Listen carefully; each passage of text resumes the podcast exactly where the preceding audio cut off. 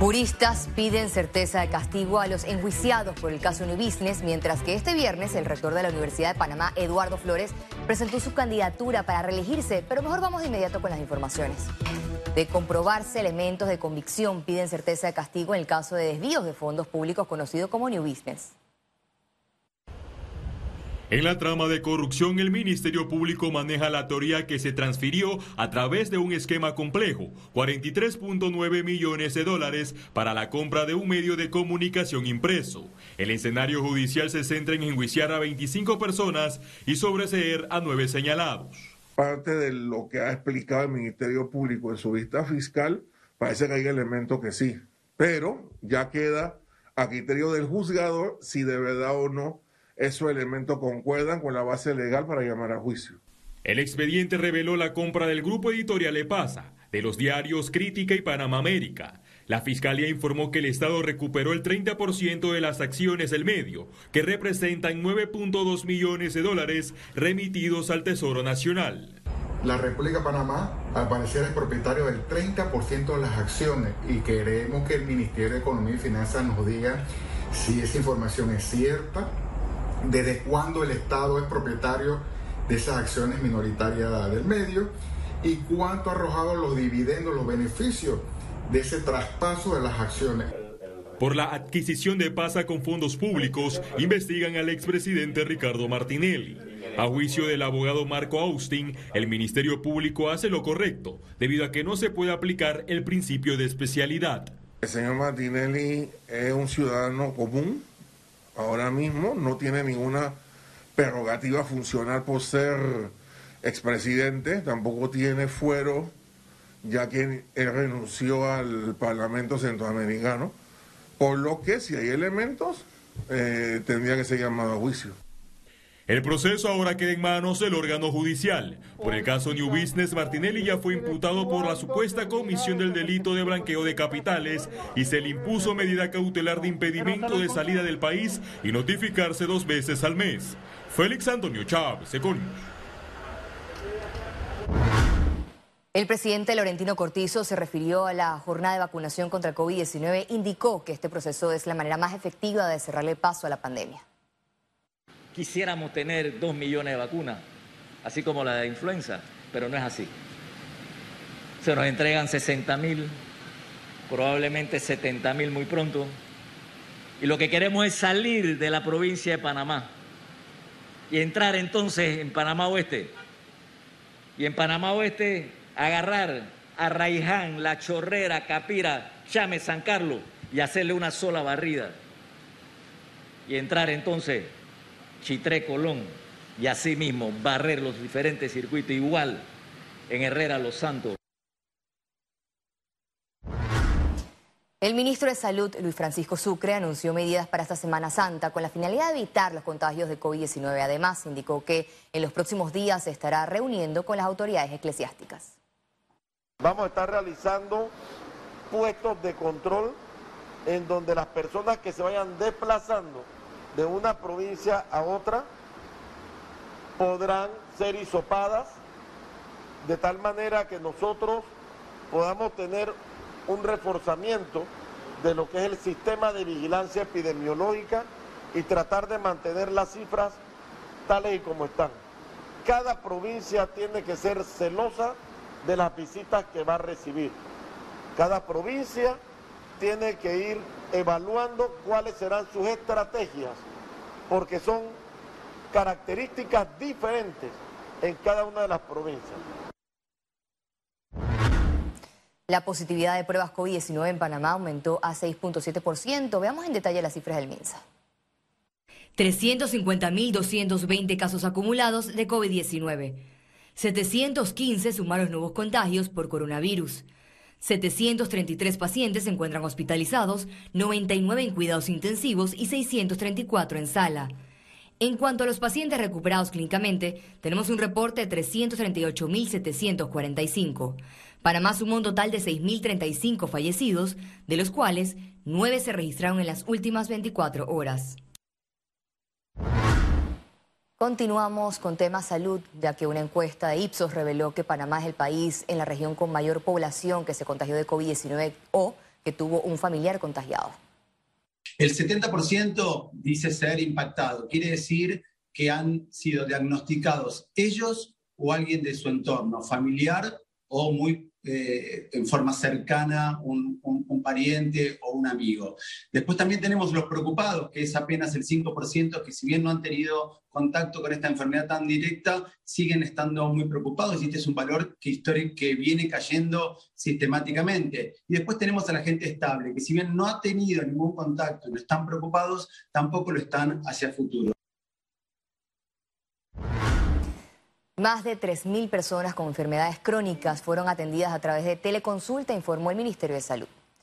El Sistema Electrónico de Información de Salud registró que las principales atenciones están en las enfermedades ligadas a la obesidad, hipertensión y diabetes.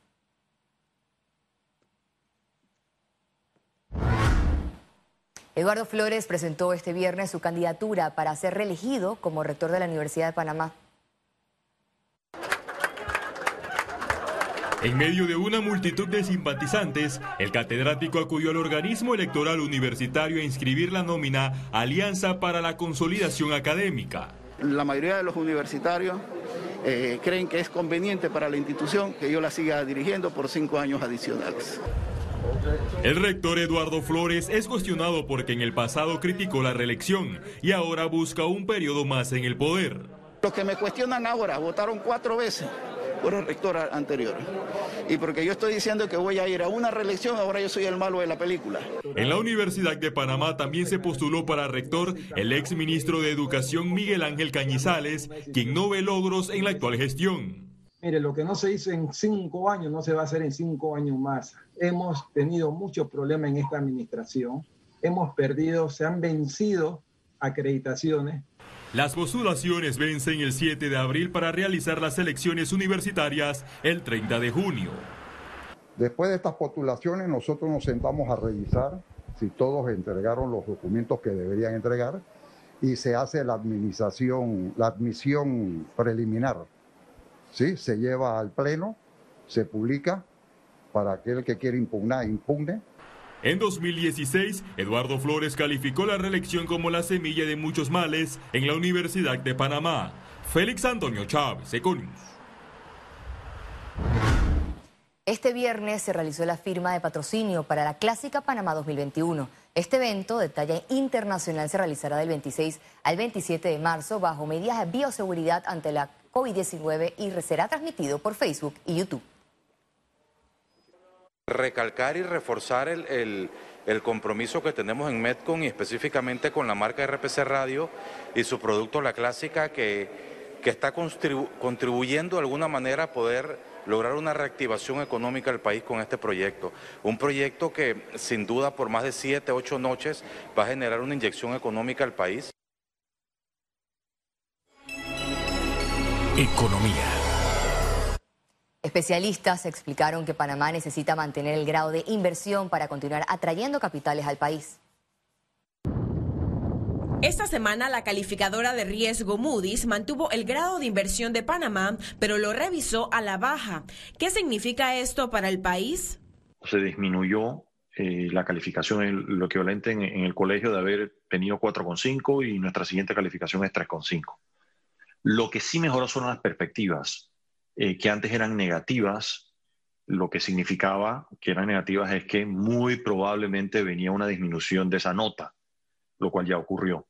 Nos han cambiado esa perspectiva a positivo, lo que indica que hay una esperanza de que Panamá va a tomar medidas y acciones a mejorar nuestra situación económica y financiera Ahora, con mejores perspectivas, el país debe trabajar en mantener este grado, si no, impactará a todos. La mayor cantidad de inversionistas grandes en el mundo, muchos de estos tienen la restricción de que solo pueden invertir en deuda de gobiernos o empresas con una calificación de riesgo de grado de inversión. Lo que puede terminar pasando es que las tasas de interés que a ti, a mí y a todos los que tenemos préstamos, tarjetas de crédito, hipotecas, puede subir un poquito, ¿no? Porque el costo de financiamiento, el costo, eh, le, le, va a ser más caro para el país, puede ser, le va a ser más caro para las instituciones financieras, le va a ser más caro para las empresas no va a ser más caro para nosotros como consumidores. La decisión de bajar la calificación se sustentó en el deterioro de los indicadores fiscales de Panamá. Tenemos que mantener ese grado de inversión a como de lugar, con políticas públicas que hagan sentido y con una disciplina fiscal que sea ejemplo para la región. Ciara Morris, Econews. En tres meses terminará la moratoria bancaria en el país y los bancos recomiendan la reestructuración de préstamos para que los pagos sean acorde al nuevo salario del cliente. Reiterar un llamado a todo el que tiene dificultades con pagar a su, su préstamo o no lo ha estado haciendo durante el año. Acuda a su banco. Los bancos van a ayudarlo. Lo importante es que los bancos tienen que entender cuál es su situación para poder ayudar. Va a haber reestructuraciones, va a haber refinanciamientos, se puede incluso hablar de prolongar un poco el tema del, del alivio hay toda clase de soluciones que los bancos están dando para ayudar a todos los clientes, a todos los clientes a montarse nuevamente en el carro del cumplimiento. El sector de los restaurantes en Panamá reportó mejoría en sus ventas de este primer trimestre del 2021.